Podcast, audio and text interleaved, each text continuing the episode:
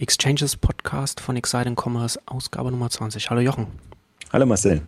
Jetzt wieder äh, nach ein paar Tage nach der K5 äh, den, den Veranstalterstress wieder äh, hinter dir gelassen. Du bist ja nicht nur, bist ja, bist ja nicht nur als Veranstalter hier, sondern bist ja auch als Moderator immer die zwei Tage. Ähm, wie viele, wie viele Teilnehmer waren dieses Jahr da? Wir hatten gut, gut 800 Teilnehmer, also knapp über 800. Ähm, an, aber wobei das verteilt sich dann immer, das sind rein die Konferenzbesucher. Wir haben dann äh, bei der Abendveranstaltung immer noch zusätzliche Gäste, sodass ich nur davon ausgehe, wir sind waren an die 1000 äh, brutto, ein Teil eben nur am Abend da und auch auf, manche bekommen eben nur einen Tag, können nur, sich nur Donnerstag oder, oder ähm, Freitag frei machen, so dass es vor Ort waren wahrscheinlich immer so 700 ähm, Teilnehmer. Und äh, wir waren leicht unter dem, was wir letztes Jahr hatten, war aber bewusst, weil wir den Einlass strenger gemacht haben. Ähm, und äh, das hat sich eigentlich auch ganz gut bewährt. Ähm, dummerweise ist das Wetter nicht so gewesen, wie wir uns das gewünscht haben, was den Nachteil hat, äh, dass man natürlich nicht so frei ist. Da gibt es eine Hochfläche, die man nutzen kann. Was den Vorteil, also was auf der anderen Seite, dann wirkt das immer noch voller, wenn alle sozusagen in den Hallen sein müssen, als ähm, draußen frei. Aber wir, wir ganz, waren sehr zufrieden mit der Resonanz und ähm, das hat sich jetzt aus unserer Sicht so etabliert als Veranstaltung. Und klar, ich bin immer sehr viel auf der Bühne, was es fast einfacher macht, weil ich dann vieles andere einfach äh, äh, weiß, das ist in anderen Händen und das läuft dann in der Regel auch ganz gut. Aber die Networking-Komponente ist ja auch ganz wichtig bei der K5. Also das äh, sagen wir ja auch immer, dass das auch äh, von Händlern für Händler ist und dass es konkret für den Onlinehandel ist, der sich dann auch äh, in den Gesprächen dann vernetzen kann und sich austauschen kann und Erfahrung sammeln kann.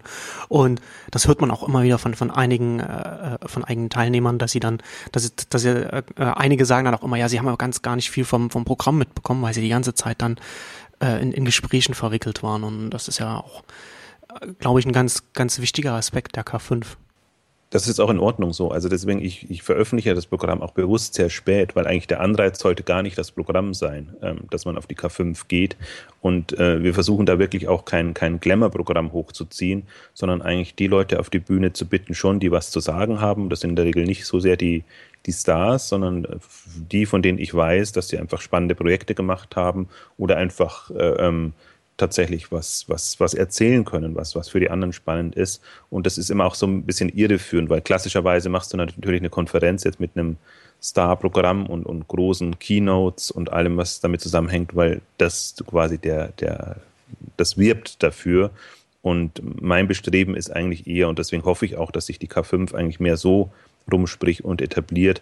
Das sind eben die Leute, die es machen. Und eigentlich ist es spannender, oder ich denke mir immer, wenn mir jetzt viel im Programm ausfallen würde, ich hätte Dutzende von Leuten, die ich aus dem Publikum auf die Bühne bitten könnte und wir hätten spannende Sessions.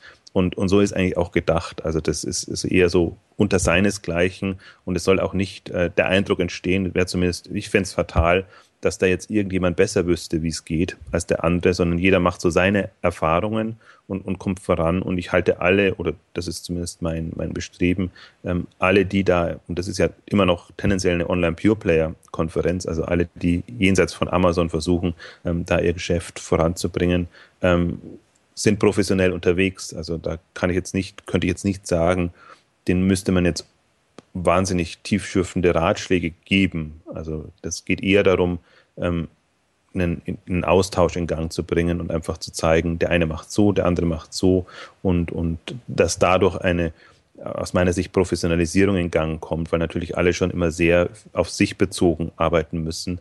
Die Teams sind dann doch immer nicht so groß, ähm, dass man viel Zeit hätte, jetzt da noch in andere Themen reinzuschnuppern.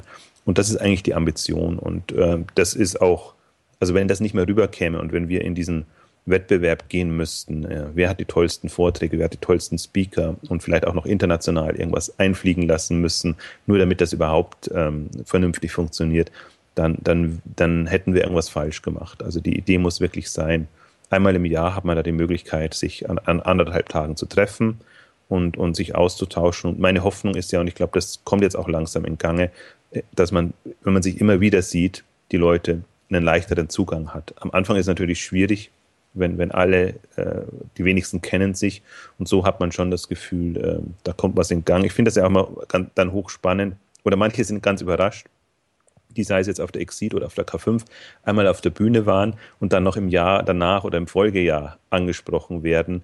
Und das ist eigentlich genau das Konzept. Ich bringe die Leute tendenziell, versuche ich sie nicht auf die Bühne, nicht nur auf die Bühne zu bringen, weil sie was Tolles sagen, das, das schon auch, sondern möglichst viele auf die Bühne zu bekommen, damit man auch einen Eindruck hat, wer ist da alles mit welchen Themen zugange und vieles passiert ja dann tatsächlich auch ähm, hinter den Kulissen und ich bekomme das zum Teil mit, dass man, dass sich einfach Leute zusammentun, gemeinsam Projekte, gemeinsam Lieferanten dann auch äh, austauschen oder sich gegenseitig beliefern zum Teil.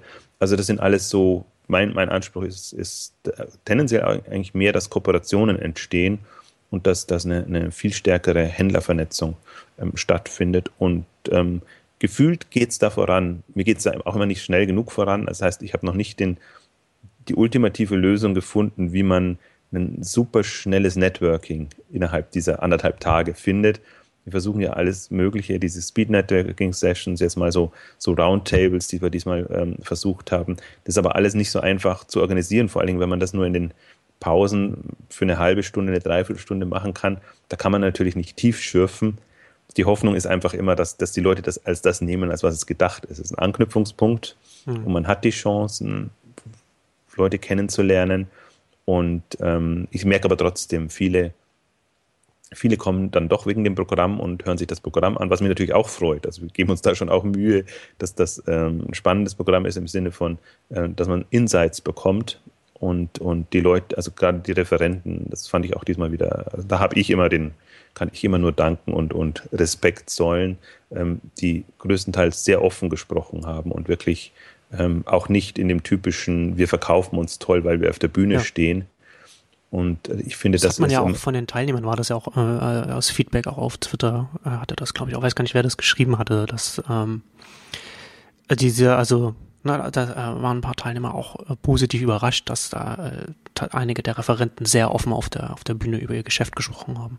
Ja, also ich möchte dann vielleicht mal ein paar ausgreifen, gerade was, was, was Jochen Schweizer, also Georg Röben, ähm, geboten hat, der doch also auch kritisch darauf eingegangen ist, dass die Marketingkanäle nicht vernetzt sind und eine, eine sehr schöne Präsentation gehalten hat. Auch, auch Alexander Brandt von, von windeln.de, der einfach ähm, beschrieben hat, wie sie ja. mit Daten arbeiten und dann glücklicherweise auch noch auf meinen Hinweis eingegangen ist, einfach auch mal zu sagen, mit welchen Tools arbeiten sie. Und da sieht man einfach auch, dass, dass äh, das war sehr spannend, ja. junge Händler auch die, die jungen Dienstleister nutzen, was, was ich einfach toll mhm. finde, dass man dann nicht nur auf die, die alten Etablierten zurückgreift, sondern dass diese Experimentierfreude dann durchgeht. Und was mich eigentlich, wer mich am meisten beeindruckt hat, weil ich das ähm, äh, ursprünglich ganz anders geplant hatte, war tatsächlich Sebastian Siegler-Schmidt ähm, von Seven Trends, ähm, Gründer Seven Trends und jetzt bei äh, Digital Accelerator von, von der Allianz ähm, die er leitet, aber der auch nochmal die Anfänge von eigentlich Rocket Internet beschrieben hat, als eben nur Seven Trends und, und Zalando und noch ein drittes Unternehmen war, das fällt mir jetzt gerade nicht ein, Enamora. Und, und finde ich, der, der extrem spannenden Blick hinter die Kulissen erlaubt hat, wie sowas entsteht. Weil so, wenn, wenn ein paar Jahre vergangen sind und wenn man einfach dann weiß, wer ist erfolgreich, wer ist weniger erfolgreich, dann äh, verfälscht sich das Bild. Dann sieht man gar nicht mehr, dass das ja wirklich so eine, ähm, die kannten sich halt, die haben überlegt, welche Projekte kann man nach Deutschland bringen. Dann war eben Zalando für Zappos und äh, Seven Trends für Asos ähm, zuständig. Und dann sieht man eigentlich auch, ähm, wie das weitergeht und wie das entsteht und wie man dann einfach auch merkt, dass, dass Zalando äh, mehr Anklang findet und dann eben auch in den Modebereich reingehen kann. Und Seven Trends tut sich in extrem schwer. Und was ich bei ihm auch eben noch gut fand, dass er auch nochmal sehr analytisch beschrieben hat, ähm, die Chancen oder Nicht-Chancen im Modemarkt. Dass er einfach ganz klar sagt, im Prinzip jemand, er hat es am Beispiel EAN-Codes äh, beschrieben. Also sobald ein Produkt eine Nummer hat, ist es eigentlich, äh, oder ein Händler äh, nur Produkte mit EAN, also vergleichbare Produkte verkauft, ja macht das keinen Sinn. Das, das, da muss man entweder ganz oder gar nicht reingehen. Da werden nur ein paar wenige gewinnen. Wenn, dann muss man in Richtung Spezialisierung, ähm, eigene Sortimente gehen. Dann hat man auch in diesen Modebereichen oder in diesen Bereichen noch eine Chance.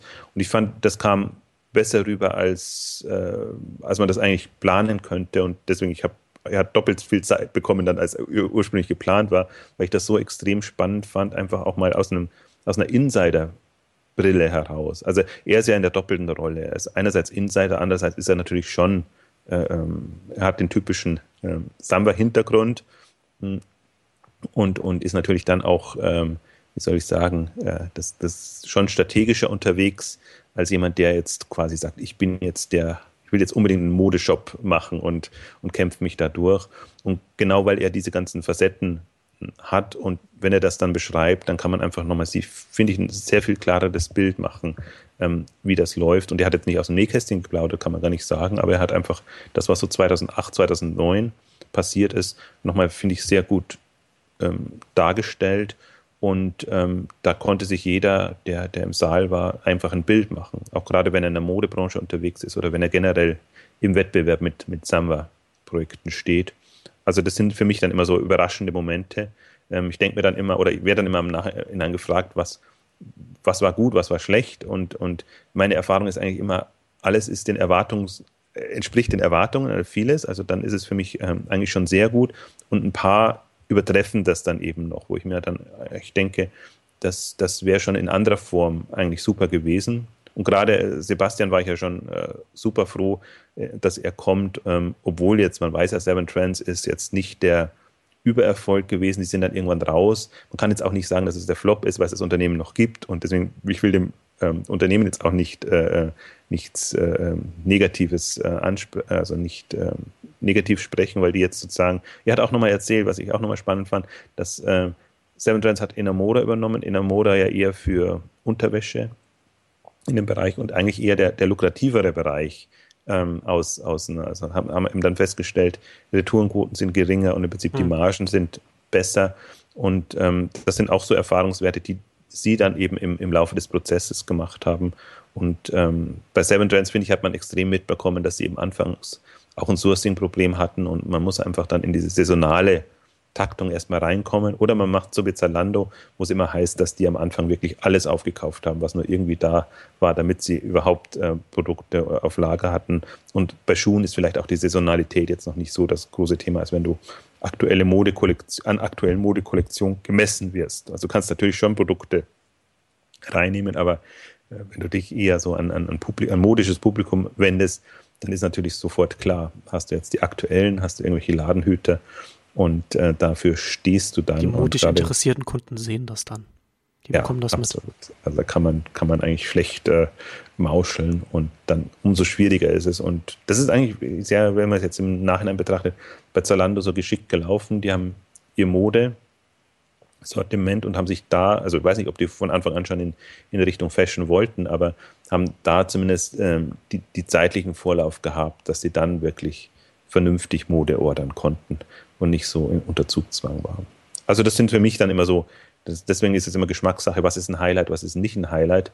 Ich finde durchaus immer die, wenn, wenn Leute, die aus, aus dem Venture-Bereich kommen, ähm, sprechen, ich finde das immer spannender, weil A, gehen die ohnehin schon strategischer heran und da, dadurch, dass sie nicht so sehr an ihren Dingen hängen, also schon ambitioniert sind im Sinne von, dass es erfolgreich werden wohl, soll, dann, dann haben sie einen, einen übergreifenden Marktblick ähm, und deswegen habe ich die eigentlich immer ganz gerne im Programm.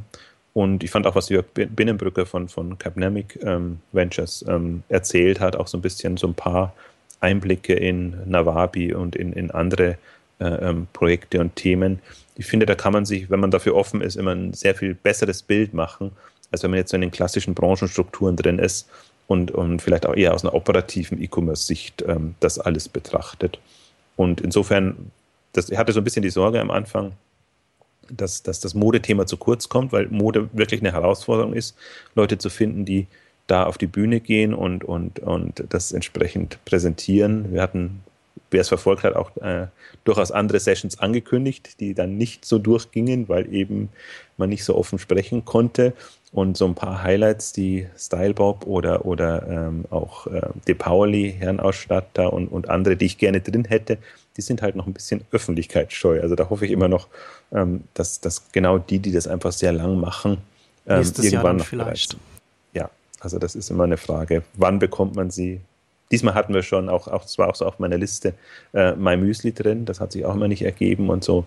Ähm, habe ich noch ein paar Kandidaten, wo ich sage, die, die, die wären es auf jeden Fall wert oder das wäre extrem spannend, einfach da mal aus der Insider-Sicht zu hören, ähm, was machen die, wie sind sie das geworden, was sie jetzt sind, beziehungsweise was sind die Pläne, die sie künftig haben. Und ich finde auch gerade so, My Müsli hat sich nochmal wirklich sehr sympathisch präsentiert, tun sie eigentlich immer und auch so ein bisschen ausgeplaudert, jetzt aus der Branding-Sicht heraus, ähm, wie sie die Marke kreieren. Und ich glaube, das, das Interessante bei, bei Müsli ist immer, wenn man sie so sprechen hört, hat man immer das Gefühl, das läuft alles so und sie machen sich gar nicht so viele Gedanken. Aber haben sie aber glaube, auch gesagt, ne? also sie sind ja auch so ein bisschen reingerutscht und, und hatten da auch am Anfang mussten sie erst noch viel lernen. So. Also sie sind, wenn ich das richtig im Kopf habe, sind sie, glaube ich, direkt vom, vom Studium einfach mal so damit angefangen, also noch extrem junge Gründer und, und dann halt erst und haben das ja auch, finde ich, auch relativ schön dann auf der Bühne erzählt, so wie sie da wie sie wieder wieder der erste Lieferant, der sich erstmal in den Kopf gegriffen hat, als er gesehen hat, wo sie sich vorgestellt haben, wo da,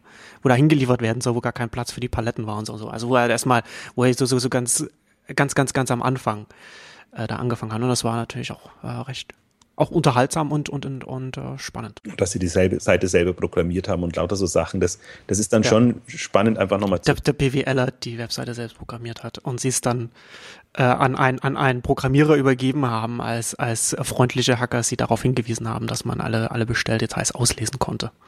Ganz genau, das macht man. Man hat, macht halt alle Fehler als, als äh, Amateurentwickler, äh, ähm, die man nicht machen sollte. Und das macht sie sympathisch. Aber genau der, der Anfang, der ist ja auch nachvollziehbar, dass sie da so quasi reingerutscht sind. Nur ich glaube halt jetzt, das, was sie jetzt machen, das ist äh, strategisch enorm, äh, extrem durchdacht und sie wissen schon genau, was sie tun und das ist nicht so unbedarft, wie das manchmal so den Eindruck hat, weil sie halt nette Typen sind und Genau. Und das, machen. das hat man ja auch gemerkt, so als sie dann davon erzählt haben von, von Tree of Tea, also dass sie jetzt mit diesem, mit diesem äh, Tee-Ableger und dass sie das natürlich auch, dass er natürlich da eine, äh, eine thematische Verbindung zum, zu meinem Müsli gibt und dass sie da jetzt nicht einfach anfangen, jetzt alles Mögliche zu machen und dass sie sich sowas genau darüber, darüber überlegen. Und da merkt man dann auch schon, dass es dann auch jetzt mittlerweile Unternehmer sind, die jetzt ein Unternehmen schon seit, seit äh, einigen Jahren jetzt führen. Ja, was, auch, was man auch immer nicht sieht, wie viele Leute da wirklich dafür hm. arbeiten. Mhm. Das sind keine kleinen äh, 30, 40 Mann-Teams mehr, sondern das sind wirklich schon äh, große Strukturen. Und man kennt sie ja, dadurch, dass man sie so lange kennt oder dass sie ja eigentlich auch immer sehr zugänglich sind, denkt man immer, das ist alles noch so eine locker improvisierte Geschichte. Aber gerade mein Müsli, ich bin mal wirklich gespannt, jetzt haben wir sie sechs, sieben Jahre und wenn das nach zehn Jahren oder 15 Jahren, man sieht ja jetzt gerade so, dass sie so ein bisschen ähm, es verstehen, einfach online Lebensmittelmarken aufzubauen, ob das jetzt mein Müsli war oder ähm, Tee, Kaffee oder ob sie es jetzt selber machen oder andere Unternehmen, Unternehmer unterstützen auch ähm, Orangen sozusagen als, als, als Liefer. Das ist jetzt keine Konfigurationssache, sondern eher, man, man, man lässt sich den Saft entsprechend ähm, liefern. Also die haben da sehr, und das finde ich durchaus auch das Spannende bei, bei, bei Unternehmern, wie eins zum anderen kommt. Und ich glaube, dass das Schöne, was man auch jetzt gerade an so einem Beispiel wie bei meinem Müsli sieht, wir hatten ja dann bewusst so das, oder ich versuche das immer so hinzubekommen, einerseits die, die mit viel Geld finanzierten VC-getriebenen Unternehmen und dann so ein My Müsli, die vielleicht ein paar, paar Business Angels hatten und die jetzt eigentlich aus, aus sich selbst heraus ähm, wachsen.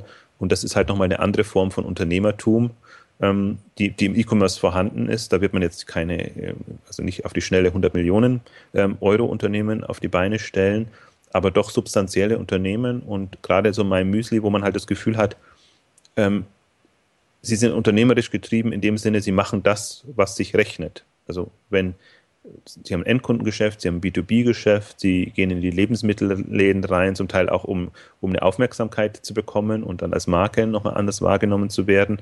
Also das hat immer. Und dann halt auch, und das hat auch, war auch interessant, so dass Sie dann, als Sie erzählt haben, dass Sie dann äh, auch von den Konkurrenten dann erstmals wahrgenommen wurden, als Sie dann angefangen haben, äh, Regalplatz wegzunehmen von den anderen Müsli-Anbietern. Ja, ich glaube, das ist ohnehin bei, bei meinem Müsli ist das so, die haben ein doppeltes Handicap jetzt in der Wahrnehmung, dass sie halt so als Online-Player nimmt man sie eh nicht ernst und dann noch mit, mit äh, Maß, also mit, mit Maß Customization, Konfigurationsgeschichten, denkt man, denkt man, das ist noch eine Spielerei dazu. Und ähm, ich glaube auch, also das ist, ist, interessant, weil, weil ich hätte jetzt gedacht, dass sie, dass sie früher eigentlich schon eine, eine größere Aufmerksamkeit erreicht haben müssen, weil sie ja überall immer das Vorzeigebeispiel sind. Ähm, aber tatsächlich, wenn man dann die Becher in den Regalen sieht und beziehungsweise auch, die haben durchaus Regalfläche, die sie da bekommen. Äh, und darum geht es ja immer. Genau. Mhm.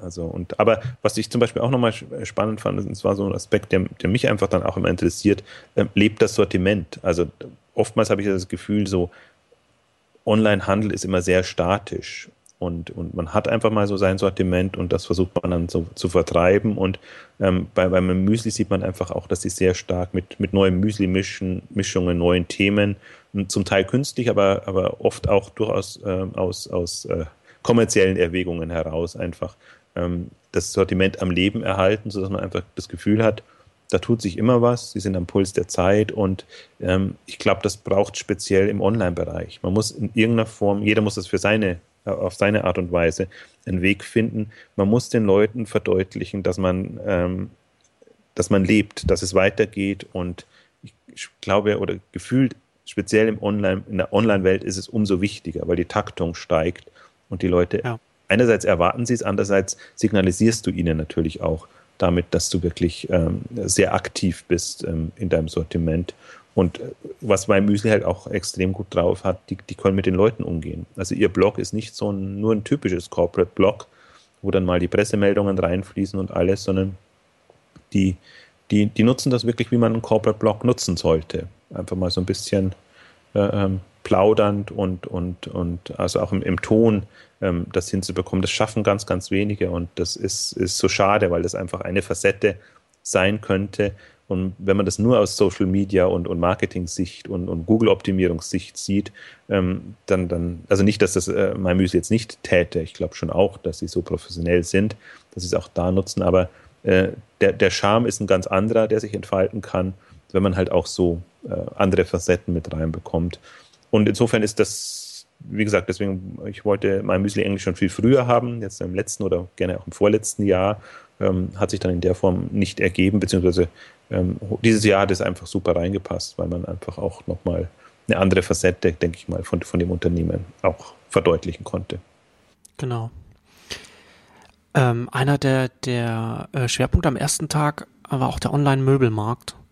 Ähm, und da, da war auch ein interessantes Panel hatten wir da, also mit dem Geschäftsführer von Home24, der äh, E-Commerce-Chefin von Butlers und dem Gründer von, von Wunio. Wunio ist ja dann auch wieder sowas, da, da schließen wir jetzt direkt hier an an meinem Müsli so ein bisschen an, also Mais Customer nicht so richtig, aber äh, sozusagen, ähm, ja, weiß nicht, wie würden wir es am besten sagen? Also Anfertigung von, von Einzelstücken würde ich ja. es vielleicht mal um, äh, so umschreiben. Und das hat und, das Panel war, glaube ich, auch ganz spannend für diejenigen, die äh, da auch da äh, konkret am Online-Möbelmarkt interessiert sind, aber auch vielleicht grund, auch grundsätzlich wer Online-Händler ist, um einfach auch um einfach auch mal so zu sehen, was in so einem konkreten Markt so an verschiedenen äh, äh, Möglichkeiten es gibt, da da heranzugehen. Also die, die Bandbreite, die, die da ähm, möglich ist. Ich glaube, der, der Markt ist auch noch so komplett offen. Also für ja. mich ist der Möbelmarkt und der Lebensmittelmarkt sind für mich so äh, Bereiche, da kann man eher so da muss man sich noch eine Meinung bilden. Also das sind alle, die da sind, die sind jetzt noch sehr jung oder sind Versuche und, und auch die Facetten sind, also das ist eine unheimliche Spannbreite, die man hat. Und deswegen fand ich das auch schön, dass es, dass es geklappt hat, beziehungsweise im Möbelbereich klappt das eigentlich immer. Also äh, wir haben, wir haben so viele auch im Publikum gehabt, ähm, Möbelversender, also unterschiedlichste Konzepte und eben auch auf der Bühne. Und ich fand auch durchaus Wunio nochmal spannend, ähm, wenn er beschreibt, sie haben quasi mit, mit der eigenen Schreinerei begonnen, ähm, handgefertigte oder konfigurierbare Möbel anzubieten und haben inzwischen hinten dran vier Schreinereien. Also da sieht ja. man dann immer auch, wie, wo man gar nicht hindenkt. Also dass es auch in anderer Form noch skalieren kann. Das heißt, die können schon Aufträge abwickeln, die, und, und was bei Wunio immer so eindrucksvoll ist, ich habe mir das im Vorfeld gedacht, als ich die, die Screenshots ausgewählt habe und, und, und überlegt habe, wie, was, was, äh, wie, wie zeigt man die dann? Man sieht einfach, wie, wie hochprofessionell die auch visuell unterwegs sind, wo man denkt, also die können ja mindestens mit einem, mit einem Home 24 oder anderen konkurrieren in der, in der Aufmachung. Und da, das sieht man immer, wie, wie auch Kleine eine Chance hätten, mhm. ähm, wenn sie einen Sinn dafür haben. Jetzt muss man auch noch dazu, dazu sagen, Roland Wäth ist ein sehr ähm, äh, wirklich online-affin und, und, und vom, vom Shopsystem bis zur Aufbereitung und allem. Also die, die machen das ähm, hochprofessionell, also mit einem professionellen Anspruch. Sie sind natürlich auch, hat er ja auch betont, in dem Panel, in dem Premium-Segment unterwegs. Das heißt, die müssen, müssen sich entsprechend äh, präsentieren. Aber das, das Spannende ist tatsächlich jetzt, dass auch ein sehr kleines Team ähm, quasi sich nach außen so zeigen kann, als ob sie quasi die super Premium-Marke wären. Und ich finde, das kam bei ihm nochmal extrem gut rüber. Und ähm, die, die, die Mischung, wir hatten ja Westwing noch äh, zusätzlich mit, mit einem Vortrag, die wir dann nicht in, ins Panel genommen haben, aber wenn man von Westwing, die eher, die einfach beschrieben haben, wie, wie nicht der Möbelverkauf das Thema ist, sondern Einrichtungsgegenstände, Deko-Gegenstände, also die ganze Palette. Ich fand das auch nochmal sehr eindrucksvoll in, in der Präsentation beschrieben, auch so ein bisschen, wie sie wie sie es dadurch schaffen, einfach Abwechslung reinzubekommen. Und er hat ja auch ein Chart drin, wo er sehr genau die Kategorien mal aufgeschlüsselt hat, die sie in einem Monat äh, verkauft haben. Dann sieht man halt, dass das ist eine extreme Spannbreite von Heimtextilien bis, bis äh, Einrichtungsgegenständen, alles, was man hat. Und gerade im Gegensatz dazu jetzt ein Home 24, ähm, was ja eher auf äh, Masse geht, also Fülle von von Produkten äh, und, und ein sehr breites Angebot, tiefgehendes Angebot in dem Bereich haben, äh, zu haben. Da fand, also ist interessant, ich fand so witzig, die, die Home 24 versus Westwing. Home 24 ist immer so das Aushängeschild und steht sehr weit vorne, wird, wird sehr stark wahrgenommen. Ähm, Westwing, wo ich eigentlich sage, die sind kurzfristig, haben die bessere Chancen von der Aufstellung vom Sortiment, weil, weil es einfach sowohl von der Lieferung als auch im Prinzip von, der, von dem Impulsfaktor, den man haben kann, ähm, ähm, im Moment wahrscheinlich einfacher ist. Und ich finde, er hat das äh, sehr gut rübergebracht. Auch die Leute bestellen bis zu viermal im Jahr, was, was enorm ist äh, in dem Bereich. Und das sind alles so positive Faktoren. Und leider ist uns dann ein bisschen die Zeit davon gelaufen, aber auch, auch Butlers, ähm, Katja Felke, die ähm, ähm, Butlers äh, repräsentiert, jetzt fast schon gesagt, also die, die den E-Commerce ähm, dort leitet und die, ähm, ganz kurz hat sie auch beschrieben, von, von lange bei Pixmania war, die jetzt so in der in der Krise sind, also gar nicht im Möbelbereich, aber auch den Bereich aufgebaut hätte. Da, ah, da hätte, wäre ich gerne nochmal drauf eingegangen, wie, wie sozusagen auch so ein schnell wachsendes Unternehmen funktioniert und jetzt eben ähm, bei Butlers versucht, ähm, äh, also ihr Stammgeschäft, also das sind eher Geschenkartikel und, und eben auch den Möbelbereich en entsprechend aufzubauen. Und denke mal, da hat man auch nochmal gesehen, selbst ein Butlers ist ähm, als ja, das sind jetzt nicht, super etabliert, das ist ja auch ein vergleichsweise junges Unternehmen, hm, aber die, die agieren, ich finde, die, das ist ein der wenigen Beispiele jetzt, wenn man so klassisch Multichannel sagt oder die einfach in unterschiedlichen Bereichen aktiv sind, die diese Dynamik mithalten können. Also ich habe immer das Gefühl, wenn ich, wenn ich Butlers sehe, da die experimentieren, die machen, tun, probieren aus und, und, und haben da wirklich eine, eine, einen Modus gefunden. Interessant bei Butters finde ich auch, sind wir auch nicht darauf eingegangen, aber die, die, die nutzen ein, ein Shopsystem wie, wie Demandware. Das heißt, die sind jetzt nicht, nicht so, dass sie sagen, wir müssen alles selber machen, sondern die haben sich eine, eine Infrastruktur ähm, zurechtgelegt, ähm, die sie dann äh, im Verkauf und in, in der, also in dem, im operativen Geschäft flexibel genug macht. Das muss ja nicht heißen, dass sie irgendwann mal vielleicht tatsächlich in, in sich selber ein Shopsystem machen oder alles, aber jetzt in der Phase, wo sie quasi Lernende sind. Und das finde ich einfach auch immer sehr smart, dass man einfach da auch nicht überambitioniert rangeht, sondern einfach sagt, wir müssen, wir, wir sind keine Versandhändler, das heißt, wir müssen, und wir sind auch keine Online, müssen online hinbekommen, wir müssen den mhm. Versandhandel geregelt bekommen und dann können wir rausfinden, was wollen unsere Leute eigentlich und wie machen wir das und deren Lösung natürlich jetzt mit dem Video in die Läden zu schalten und sich dann quasi die Produkte zeigen zu lassen, fand ich hochspannend. Auch da eigentlich meine Lieblingsaussage war, was, was immer nachvollziehbar ist und was mich auch immer in der Überzeugung bestärkt, dass die Deutschen schon ein Problem mit Technologie haben. Äh, weil sie auch erzählt hat, jetzt haben sie diese Videolösung und die größte Hemmschuh ist sozusagen, dass das zu nutzen ist, dass die Leute das Gefühl haben, dass die Kamera auch sie beobachtet. Das heißt, dass nicht nur sie in den Laden ja blicken hat können. Sie, hat sie sehr schön beschrieben, so wie sie am Anfang dachten, sie hätten ein technisches Problem, mal die Leute den, den Videochat aufrufen und ihn sofort wieder schließen. Und sie dachten, äh, dass auf ihrer Seite ein technisches Problem gibt. Und tatsächlich haben sie dann herausgefunden, dass viele Kunden dann äh, sofort äh, Angst hatten, dass, dass, dass jetzt die äh, Webcam an ihrem, an ihrem Laptop dann jetzt auch an ist und, und, und sie dann jetzt von den, von den Verkäuferinnen oder von den, von den Damen da äh, gesehen werden dass es dann wirklich als Eindringen in die Privatsphäre praktisch wahrgenommen wird. Und das sind dann so Dinge, Dinge denkt man natürlich erstmal nicht, weil man, weil man es eher als, als Service, Zusatzservice konzipiert. Und das sind dann genau die Herausforderungen der Kommunikation. Und ähm, ich denke mal, da, da werden sie einfach jetzt dran, dran arbeiten müssen. Aber ich glaube, sie hatte, hatte sie gesagt, fünf Leute sind das inzwischen, die das ähm, also die da im Team sind, die das zeigen. Die Frage ist für mich auch mal so ein bisschen, kann man das skalieren oder ähm, schaltet man das nur für bestimmte Nutzertypen frei? Das bleibt dann alles überlassen. Aber das ist zumindest mal, also so eine Lösung hätte ich mir eher von einem Startup, ich glaube, ich habe es mhm. in dem Beitrag auch geschrieben, erwartet, als jetzt von einem ja, etablierten Händler wie, wie Butlers. Aber ähm, ich, bin, ich bin ohnehin, also der, der, eine der größten Herausforderungen ist, des Onlinehandels ist noch, dass sich Produkte ähm, zweidimensional auf Bildern oftmals nicht so präsentieren lassen, wie man es bräuchte. Und ich finde auch, was in dem, in dem Möbelpanel generell nochmal deutlich geworden ist, auch die Beratungskomponente, die man braucht. Es gibt einfach, oder das, das Möbel ist für mich immer ein Beispiel dafür, da, da, da muss man ausgefeiltere Konzepte haben, also Verkaufskonzepte. Da reicht es nicht nur, suchmaschinengetrieben irgendwie Produkte zu präsentieren, sondern da muss man sich tatsächlich überlegen, auch wie macht man den Beratungs- und den Verkaufsansatz, ähm, ähm, wie, wie, bildet man den ab? Und da äh, ist sicherlich diese Live-Schaltung in, in die Läden, ist jetzt noch zugänglich. Ich meine, das, das, das Spannende ist ja, das hat sie auch nochmal betont, man, manche Dinge äh, erschließen sich dann immer erst im zweiten Moment. Man muss nichts installieren, nichts aufrufen. Das ist ja eigentlich das Schöne jetzt an der Webtechnologie. Man ist quasi. Ja, das ist ja auch wichtig, um die Hemmschwelle möglichst niedrig zu halten. Genau. Man kann in, in Chat-Manier quasi jetzt mit Video da reinschalten und wer weiß, also wir, wir, werden das sicherlich auch in den, in den kommenden Jahren immer wieder haben. Also wir haben ja auch in den letzten Jahren jeweils schon Möbelpanels gehabt und da sieht man halt, wir hatten jetzt glaube ich von, von Avandeo bis ähm, Wilmowski und, und jetzt eben glücklicherweise auch Home24. Ich finde es schon wichtig, dann auch die, die da zu haben, die dann den Markt treiben. Das ist natürlich immer die Ambition. Da kommt uns, ich glaube, ich habe ihn, hab ihn ein bisschen gequält mit der, mit der Rocket PR-Offensive.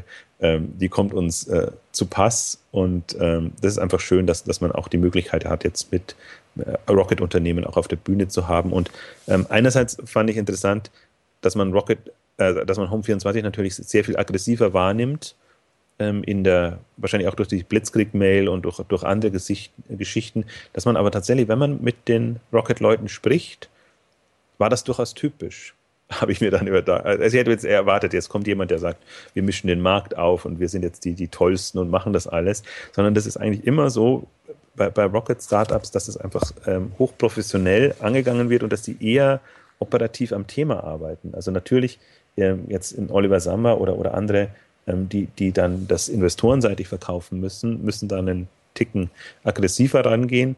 Aber die, die Teams sind eigentlich immer sehr, sehr professionell, also sehr, sehr bei der Sache und, und, und hm. na, natürlich sind sie im, im operativen, äh, gerade wenn jetzt, wenn es SEO-Themen oder andere Themen angeht, schießen sie sicherlich auch darüber hinaus. Aber jetzt von der, von der Präsentation ist es immer so, also das ist halt das Gefährliche auch. Sie sind äh, professionell gemanagt und, genau. und, so muss man sie auch wahrnehmen. Aber das ist, aber das ist doch auch, aber ist das nicht auch so ein bisschen auch so die Wahrnehmung, also zumindest für mich persönlich ist es auch die Wahrnehmung von Rocket Internet, dass es von äh, professionellen Managern, die Startups geleitet werden, die, die operativ sehr gut sind, ähm, aber denen dann vielleicht manchen von ihnen dann vielleicht auch so ein bisschen das, das Visionäre fehlt, was, wo, womit man gerade heute äh, auch noch auch noch mal äh, noch noch viel rausholen kann. Gerade was also was man jetzt so das, das typische Silicon Valley mäßig mit diesen wenn man dann so eine große Vision hat.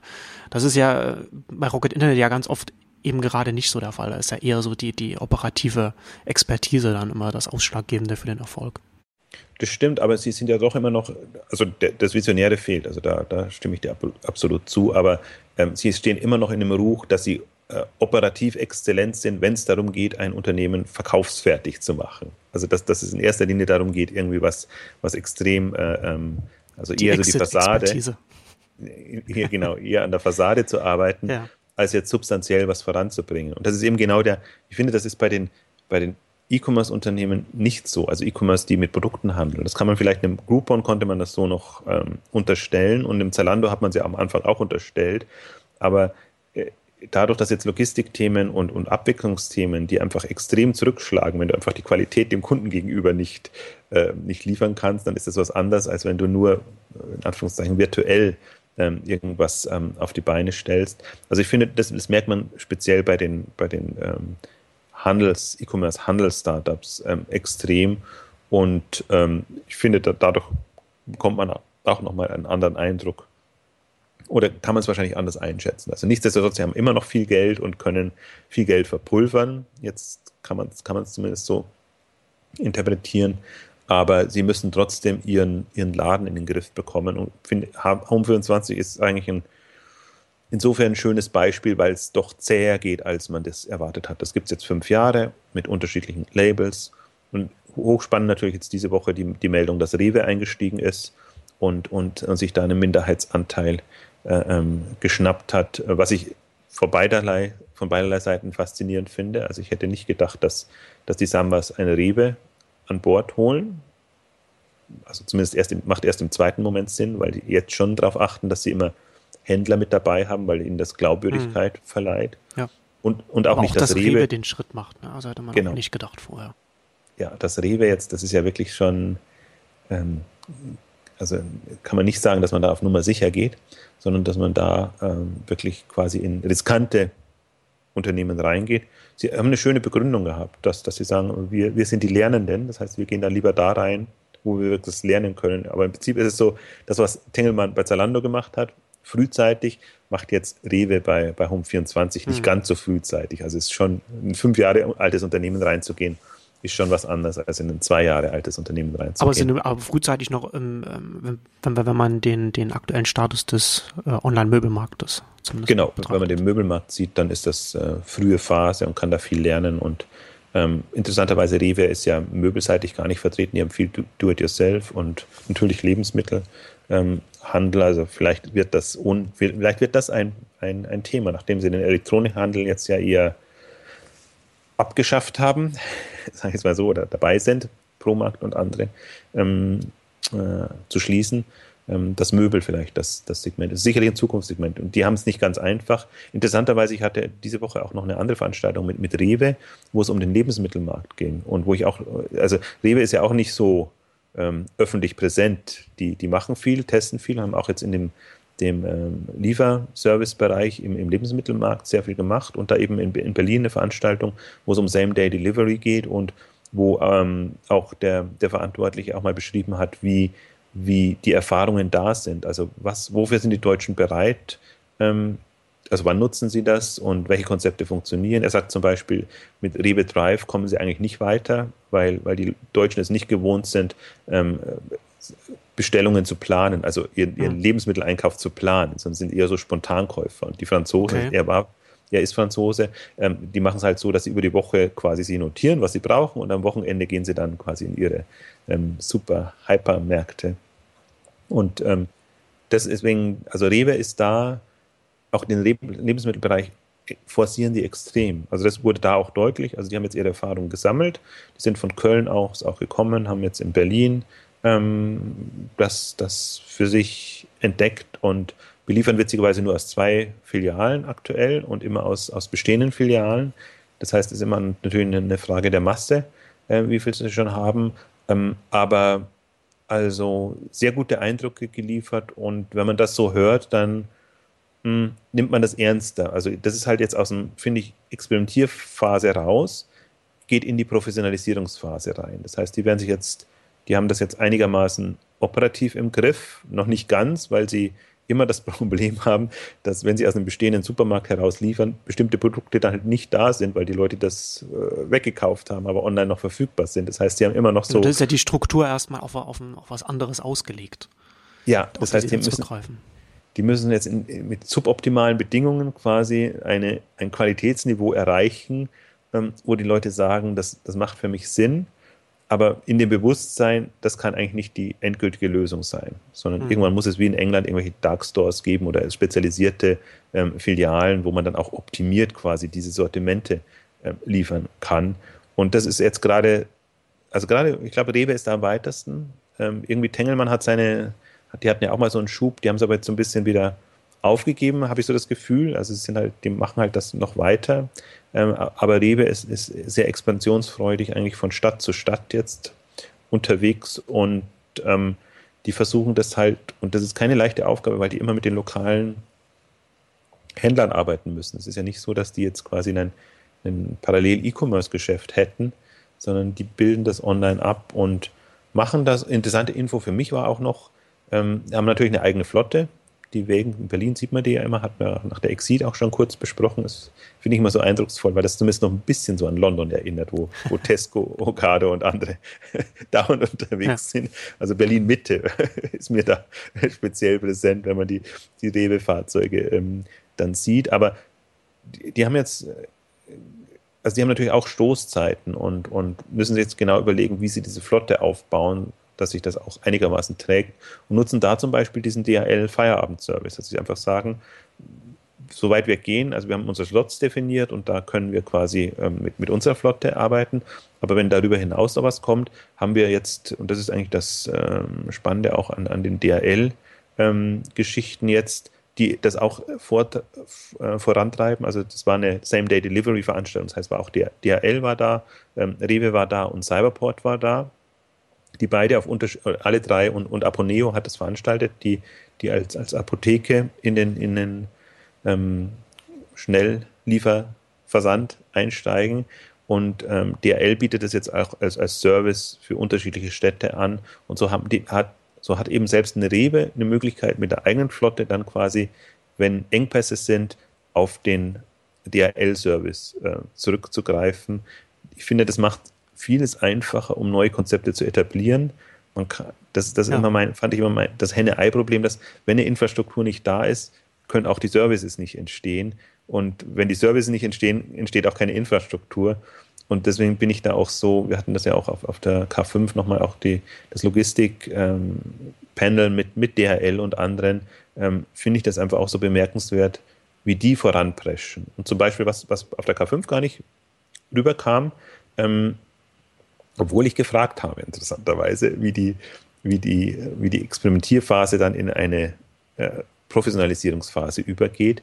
Ähm, DHL hat seit Anfang des Jahres wirklich einen Verantwortlichen, der nur, sie nennen es Convenience-Logistik, der, der nur diese Schnelllieferungen, Kurierdienste und alles, was, was da kommen mag, ähm, äh, unter sich hat, also das, das koordiniert. Und zwar glücklicherweise der, der das auch im, in, der, in der Experimentierphase das Experimentierphase klingt, klingt so schrecklich, also im, im Pilotprojekt, so klingt es ein bisschen äh, charmanter, ähm, betreut hat und der eben dann auch also sehr schön jetzt nochmal in Berlin erzählt hat, ähm, sie haben begonnen mit fünf Lieferungen in der Woche, haben natürlich da auch nur ein, zwei Händler gehabt, äh, kleinere, mit denen man das ausprobiert, sind jetzt bei ein paar tausend Lieferungen pro Woche über alle Städte und man muss halt für, auch für, für eine DHL ist das ein strukturelles Problem. Die müssen quasi für die Feierabendzeit ähm, entweder eigene Leute oder, oder Fremdfirmen entsprechend so steuern, dass sie einfach diese Lasten entsprechend abwickeln können.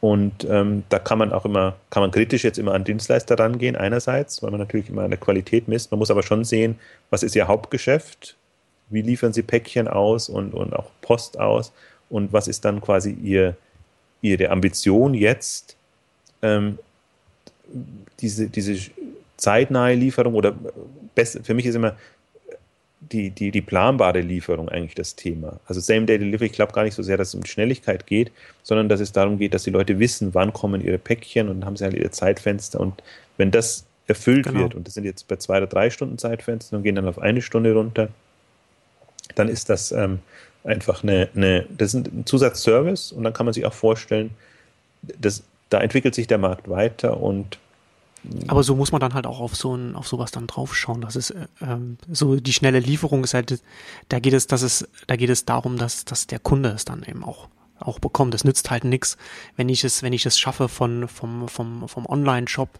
na, also nach der Bestellung innerhalb von zwei Stunden dann irgendwie beim beim Nachbarn abzuliefern, der dann irgendwie ja. zwei Wochen in den Urlaub fährt. Da hat man dann halt eben nicht das das erfüllt, was der was was der Kunde eigentlich mit der schnellen Lieferung wollte. Absolut. Und deswegen ist ja auch spannend, haben, haben sie ja auch angekündigt, jetzt Ingolstadt ist dann ihr, ihr Pilotprojekt, so mhm. diese Paketboxen, äh, glaube ich, nennen sie das. Paketkasten, also wie Briefkasten, Paket, jetzt die, die Weiter, Weiterführung über Paketkasten. Ja, du hast recht, Paketkasten. Aber Paket ja. ist ja das Wichtigste, dass genau. DHL immer Paket dabei ist. Sonst wüsste man nicht, um was es geht. Genau, Paketkasten, noch äh, ähm, glamouröser. Ähm, also, Entschuldigung, ich finde die Services immer gut, aber die Bezeichnungen bei DHL. Naja, aber das, ich, also da, da kann man, also ich, ich glaube halt, dass es, man, man muss da halt auch den, den, den, äh, also gut, da kommen wir jetzt so in die Klischees rein, aber so den gemeinen Deutschen halt immer so vor Augen halten. Ne? Und wenn sie halt in das DL jetzt hingeht und sagt, wir wollen jetzt bei euch vorher in, den, in den Vorgarten von eurem Einfamilienhaus jetzt noch was hinstellen, dann äh, mit, mit, mit, mit so einem Paketkasten und das halt Briefkasten, das sind für Pakete und so. Das ist, äh, ich finde das, ich finde das gar nicht so, äh, gar nicht, gar nicht so dumm, aber es ist natürlich nicht sehr, ähm, also klingt nicht sehr glamourös.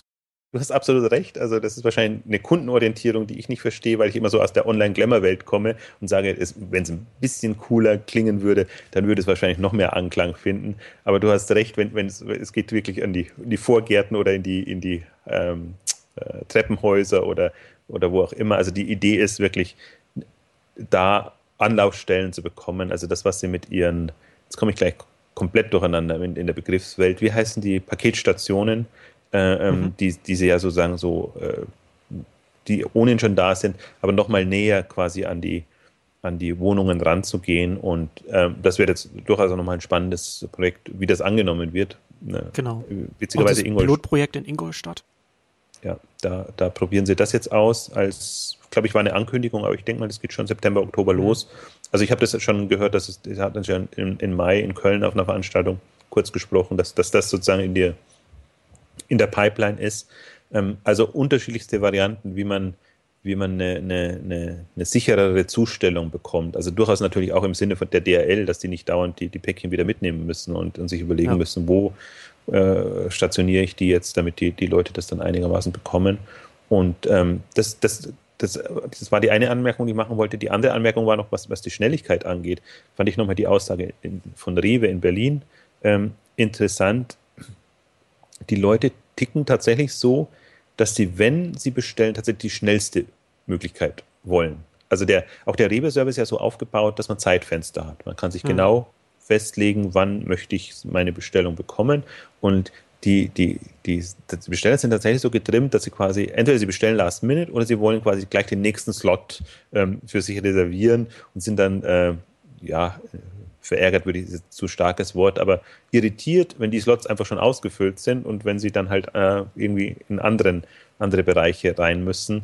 Und ähm, das ist eher nochmal so eine Disziplinierungsgeschichte, aber er sagt einfach, äh, also er hat es gut verdeutlicht, ähm, Frankreich im Unterschied zu Deutschland, die Franzosen planen und, und, und, und, und suchen sich dann genau aus, wann sie das wollen. Und deswegen funktioniert bei denen auch Drive-In, weil sie sagen, okay, bevor ich da jetzt mich mit den anderen in den, in den Hypermarkets äh, entsprechend äh, äh balge äh, an, einem Samstagvormittag mhm. oder Nachmittag, ähm, gehe ich lieber, hole ich mir das lieber mit dem Auto ab und, und, und äh, lasse es mir und, äh, und habe dann einfach das, die Zeitersparnis. Ähm, die Deutschen ticken da wirklich. Das ist ein Verhalten, das dem Händler dann sehr viel eher entgegenkommt für so etwas. Ganz genau. Und das macht ja auch absolut Sinn. Also das, das entspannt vieles und dann versteht man auch, warum man äh, jetzt als Französischer... Warum der Franzose so entspannt ist. ja, vor allem der Händler so entspannt ist. Ja, in, in, in, stimmt. Wobei, wenn man mal wirklich so am Samstag erlebt hat, was, was da in diesen Märkten los ist, dann ist der Franzose nicht entspannt. Aber wenn, wenn, man, wenn man, also wundert man sich immer, wenn man mal unter der Woche in die Märkte geht, da ist ja gar nicht viel los. Dann wundert man sich eigentlich immer, warum gibt es denn so diesen Märkte? Was macht das denn für einen Sinn? Aber wenn man dann tatsächlich mal den Samstag ähm, ähm, Schub hat, ähm, ist es was anderes. Und äh, aber faszinierend zu sehen, weil wir haben ja diesen, dieser Lebensmittelmarkt ist ja insofern faszinierend. Wir haben den Schweizer Le Shop, wir haben Tesco in, in England, wir haben Frankreich wieder anders, tickt wieder anders und da auch die deutsche Herausforderung ist ja eigentlich ein, ein passendes Konzept zu finden und äh, nicht so sehr die, die Übertragung schon von, von bewährtem auf, auf, den, auf den jeweiligen Markt und ähm, ja, also ich möchte nicht zu sehr von, von, von Rewe jetzt nur schwärmen, aber mich hat das alles sehr beeindruckt, weil das einfach eine, mh, hm, ja, das, das klang für mich, man lernt aus den Erfahrungen und man gibt nicht auf vor allen Dingen. Also da scheint jetzt wirklich die Ambition zu sein. Das ist ja auch von oben vorgegeben. Deswegen haben wir jetzt das Home24-Engagement. Wir haben einen Verantwortlichen, der von Tesco, Tesco geholt worden ist. Und wir haben eben diese, diese ja auch immer wieder kommunizierte Ambition. Wir wollen quasi den, wir wollen das nicht uns nehmen lassen im, im Lebensmittelmarkt, was vielleicht im Elektronikmarkt passiert ist, wo sie ein bisschen zu spät dran waren oder vielleicht zu wenig ambitioniert ähm, das Feld aufgerollt haben. Und vor dem Hintergrund würde ich also Rewe jetzt ähm, absolut ernst nehmen und äh, die hatten ja die hatten so eine Welle 2008, 2009, ähm, wo auch dann MyBuy und, und, und äh, ProMarkt übernommen wurden, wo man so das Gefühl hatte, ja, die sind jetzt so mit dabei. Ähm, das ist dann so ein bisschen eingeschlafen, hatten ihren Testballons im, im, im also Drive und, und Online und so unterschiedliche Konzepte, aber sind nie so aus meiner Sicht aus dem Pötten gekommen, dass man jetzt das Gefühl hatte, da muss man jetzt, die muss man jetzt wirklich als relevanter Player betrachten. So wirklich sind sie für mich eigentlich erst wieder am Radar aufgetaucht, äh, als wir auf der Exit drüber gesprochen haben. Da war ja die Aussage auch ähm, äh, eigentlich so, wenn es einer jetzt ähm, wissen will, dann sind es die. Und das bestätigt sich eigentlich jetzt. Und hm. äh, ich glaube jetzt auch so ein bisschen jenseits der PR. Also es ist natürlich immer alles, äh, reden kann man viel, was man alles vorhat und dass man es verstanden hat. Aber das scheint jetzt tatsächlich eine, eine äh, die Strategie scheint ausgegeben zu sein und die greifen da extrem an. Ja. Lass uns vielleicht nochmal ganz kurz auch ein bisschen auf die, auf die Logistikthemen ähm, eingehen, auf, auf der K5 nochmal. Ähm, ja. das, das Panel, das war ja auch bewusst mal gedacht, ähm, ein sehr breites Spektrum von Logistik-Services. Genau. Mit DHL, ähm, Momox und äh, Tiramisu. Genau, also Tiramisu nochmal so ein bisschen um Update zu bekommen. Denke ich, war auch ganz spannend einfach zu sehen. Vor einem Jahr quasi so, man hat gerade mal einen Shop gehabt, mit dem man signalisieren konnte, ja, wir bieten es an.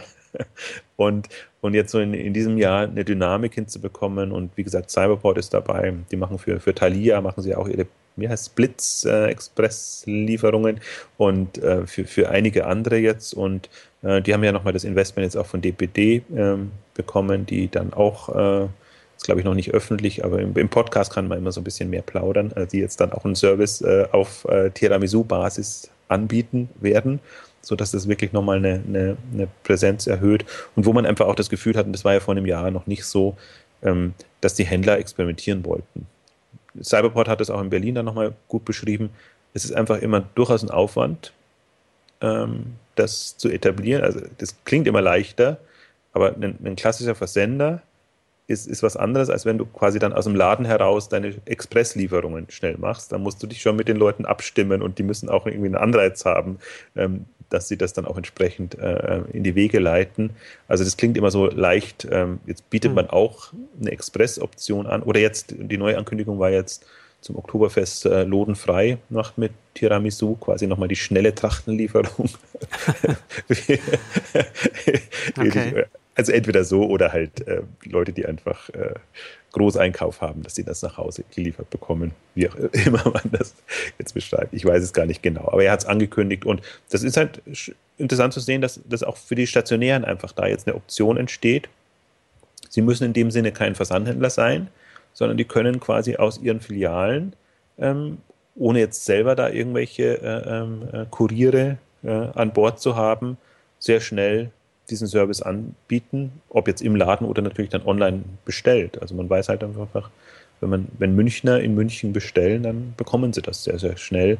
Und ich finde, das ist nochmal deutlich geworden. Also wie gesagt, ich bin immer so hin und her gerissen. Ich glaube nicht, die, auf die Schnelligkeit kommt es an, sondern eigentlich auf die, äh, auf die Planbarkeit ähm, für den Kunden. Genau. Und das, denke ich mal, ist daraus gekommen. Momox war spannend, weil der, der Oliver Dahms auch erzählt hat, hat er schon im Vorgespräch gesagt, sie arbeiten quasi mit 100% Retourenquote. Da ist das Modell komplett andersrum, dass, dass sie quasi die Herausforderung haben, dass sie quasi das, das was reinkommt, äh, also wild reinkommt, erstmal, also Qualitätscheck und dann in die, in die Regale und auch in die entsprechenden Kanäle ähm, schleusen müssen. Das, äh, das ist auch so ein, deswegen glaube ich, auch da wird nochmal in gewissem Maße Logistik revolutioniert und man weiß nicht, wo das hinführt und in welche Richtung es geht. Man sieht einfach nur diese, was immer so schön Reverse Logistics heißt, ähm, ist einfach nochmal eine andere Spezialität, die man anders nutzen kann. Und die, die, das ist ja eine Flut jetzt, nicht nur in dem Medienbereich, sondern auch in dem Mode und anderen Bereichen, die einfach jetzt ähm, quasi die Second-Hand-Produkte äh, verkaufen.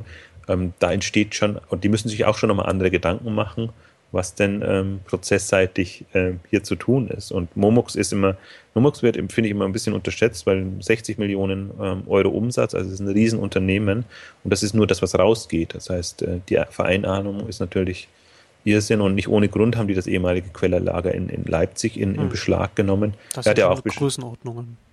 Ja, er hat, hat, aber auch gesagt, dass es noch äh, bei weitem nicht ausgelastet ist. Also das ist schon nochmal eine, eine, andere Nummer. Aber überhaupt, wenn man so denkt und, und überlegt, ja.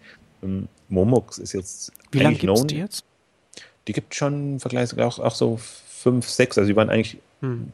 oder sechs, sieben. Also die waren ja eigentlich auch mit die Vorreiter, aber jetzt gar nicht so im Sinne von einem Trend setzen zu wollen. Und dann der Christian Wegner, der das gegründet hat, der hat das ja so mehr aus seiner äh, Arbeitslosigkeit, hätte ich jetzt fast gesagt, aber so, der ist quasi Unternehmer geworden aus einer. Aus der Not heraus. Aus der Not heraus und hat das ähm, quasi ähm, aufgebaut, professionalisiert und irgendwann ist dann Burda eingestiegen, also Acton Capital. Und die haben das jetzt quasi managementseitig so verstärkt, dass es einfach auch skalierbar ist. Also bis zu einem gewissen Grad kommt man natürlich als Gründer in diesem Modus noch und dann dann muss man einstellen. Ganz auch ganz witzige, leider der, der Christian Wegner lässt sich nicht auf die Bühne bekommen. Das ist äh, auch das, äh, ich versuche natürlich immer die Gründer zu bekommen, weil, die, weil deren Story ähm, spannend ist. War im letzten Jahr da so als, als Teilnehmer, aber äh, ich glaube, jetzt ist er auch langsam raus oder zieht sich zunehmend zurück. Ähm, ähm, andere Manager haben das übernommen, aber es ist schon einfach ähm, bei, bei ihm eine spannende Geschichte, weil er ja nicht jemand ist, der so in der Szene verankert ist, sondern ähm, aber trotzdem, ich äh, muss fast sagen, äh, Business Angels ihn gefunden haben, ihn dann unterstützen äh, mit, mit, mit Kapital. Oft ist es ja auch so rum. Also das, das finde ich immer mit, mit das Faszinierende, dass natürlich viele Gründer gucken und schauen, dass sie Business Angels finden, aber andere, die eigentlich gut unterwegs sind, sind ja durchaus die Business Angels auch äh, gucken sich um und äh, wo steckt einfach mehr drin, als, als jetzt so klar ist und manche Gründer machen sich dann wahrscheinlich auch gar keine Vorstellung, dass sie einfach auch Kapital im Business Angel Volumen, was ja jetzt nicht so riesengroß ist, aber bekommen könnten und dadurch ihr Unternehmen einfach vorantreiben können. Und das, das finde ich bei ihm so eine, eine spannende Story, das eigentlich eher so quasi von außen und dann kam Acton dazu und dann ist man halt schon in dem Modus jetzt drin, in wachstumsstarkes Unternehmen. Und ähm, da bin ich jetzt mal gespannt, wie, Momox im Vergleich zu Rebuy haben wir ja und im, im Vergleich zu Flip for New, was wo Mediamarkt eingestiegen ist, ähm, abschneiden. Ähm, ich fand es nur interessant jetzt auch ähm, in dem Kontext, ich schweife jetzt ein bisschen ab, aber äh, ich bringe gar nicht alle Informationen momentan unter, die, die, die so spannend sind, auch so ein bisschen, ähm, weil wir jetzt durch die K5 belastet sind. Auch Red Coon hat jetzt ähm, einen äh, B-Waren äh, Markt eröffnet. Also äh, die haben jetzt einen, einen Reiter auch auf der Seite, wo sie B-Waren äh, anbieten. Und es kann entweder sein, dass es wirklich B-Waren sind oder eben auch das, was sie über äh, Media Saturn dann einfach Flip for New reinbekommen. Und ich glaube, dass das Segment erweitert sich gerade. Ähm, also B-Waren funktionieren ja ohnehin super gut. Also bei, bei Paul Direkt äh, diese Aktion oder ich weiß auch von Deal Club und anderen, ähm, die Leute haben jetzt da keine Scheu. Und B-Ware heißt ja eigentlich nur mal geöffnet. Das ist jetzt nicht C, dass, dass die irgendwie äh, schon, schon super Auslaufmodelle waren. Die kann man einfach nicht mehr in den ersten äh, Warenzyklus reinbringen. Und da ist ein Markt da. Man sieht das gerade bei den, bei den Aktionshändlern e-, extrem, ähm, wo, wo das also für mich erstaunlich funktioniert hat, weil man sonst immer denkt, das muss immer alles so vertrauenswürdig, sicher und alles sein. Und äh, es gibt eine Klientel, die einfach äh, durchaus auch, wenn es günstig ist, auf, auf diese Waren fliegt. Und ähm, wird spannend zu sehen. Also für, von den Großen ist Red Coon jetzt meines Wissens der erste, der das Segment auf der Seite so explizit einbaut, weil das ist natürlich auch mal eine Qualitätsfrage, ob man, also ich finde, bin ja mal bei. Genau, eine Frage des, des Brandings auch, oder? Dass man dann ja. vorsichtig sein muss, wie sehr, wie sehr man das dann in den Vordergrund rückt, ja. oder? Ja. Das, was man nicht zu sehr als Ramsch-Händler wahrgenommen wird. Ich bin bei den Outlet- Reitern ja schon immer so skeptisch, wenn man das in den regulären Shop mit einbaut, weil das halt schon eine andere ähm, Wertigkeit äh, erzeugt. Aber int interessant, also Raccoon ist ja unabhängig davon.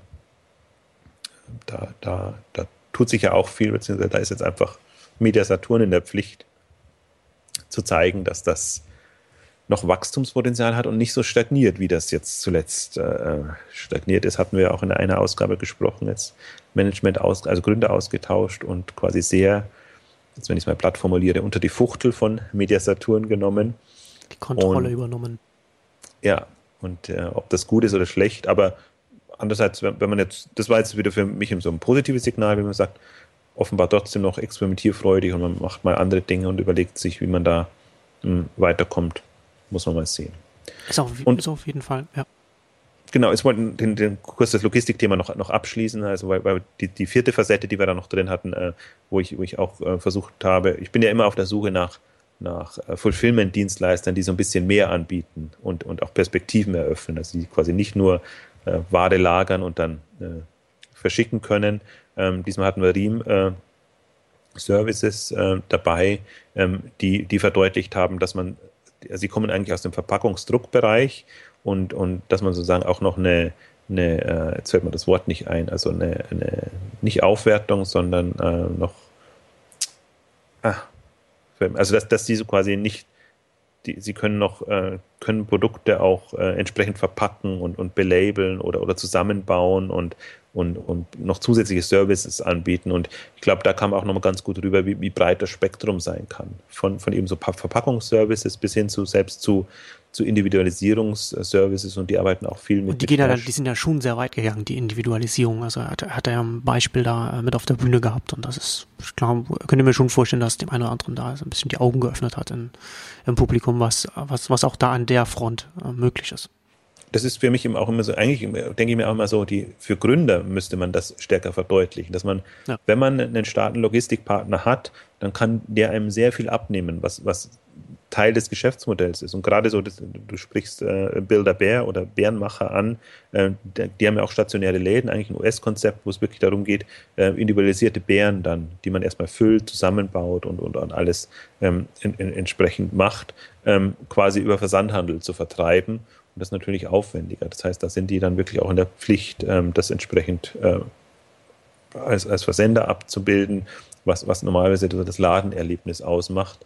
Und ich, ich finde, deswegen, ich habe da so ein paar ähm, Logistiker, wo ich einfach sage, die, die sind gerade für, für innovativere Geschichten prädestiniert. Und wir haben ja immer noch, also Riem zum Beispiel ist auch ähm, in, in dem Kosmetikmarkt, das ist noch ein anderer Markt, der auch noch nicht so ähm, präsent ist und wo man zum Teil ja auch äh, mit Verpackungen und mit, mit allem Möglichen arbeitet. Also sie arbeiten eben, wie gesagt, sie arbeiten stark für Brands, aber jetzt eine bestehende Brand zu nehmen und für die einen Versandhandel zu organisieren, das ist nicht so ein großer Unterschied, als wenn man jetzt Gründer ist und sagt, ich möchte jetzt eine, eine eigene Kosmetikbrand oder irgendwas machen, habe aber jetzt nicht so wirklich, also ich könnte vielleicht die Lieferanten noch bekommen, habe aber dann niemanden, der das mir das entsprechend aufbereitet, dass ich das auch verschicken kann.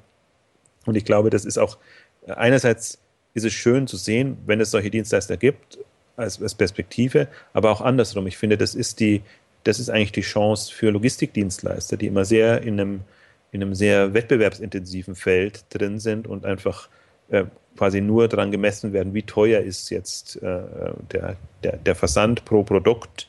Und dann bist du natürlich, äh, klar, dann geht es in Richtung Ausbeuten und du versuchst wirklich das extrem günstig zu machen. Entweder die Logistikprozesse so hinzubekommen oder die Leute entsprechend so gering zu bezahlen. Und ich glaube, wenn man, wenn, wenn, wenn, wenn Logistik mehr in Logistik Fulfillment Services geht, auch selbst in so, solche Bereiche hinein. Also der, hm. natürlich, die Branche ist ohnehin so strukturiert, ist ja eine, eher eine Servicebranche, aber viele Mehrwertservices und Aufrüstung und, und, und Themen da reinbekommen, dann hat man einfach da, ähm, dann profitieren alle. Der tendenziell der Logistiker, äh, kann durch die Services bessere Preise erzielen und ähm, ein, ein, Handelsunternehmen hat einfach sehr viel mehr Möglichkeiten, um da kundenindividuellere ähm, Services anzubieten. Also deswegen ist mir das Logistikthema auch immer sehr wichtig, gerade auf der K5.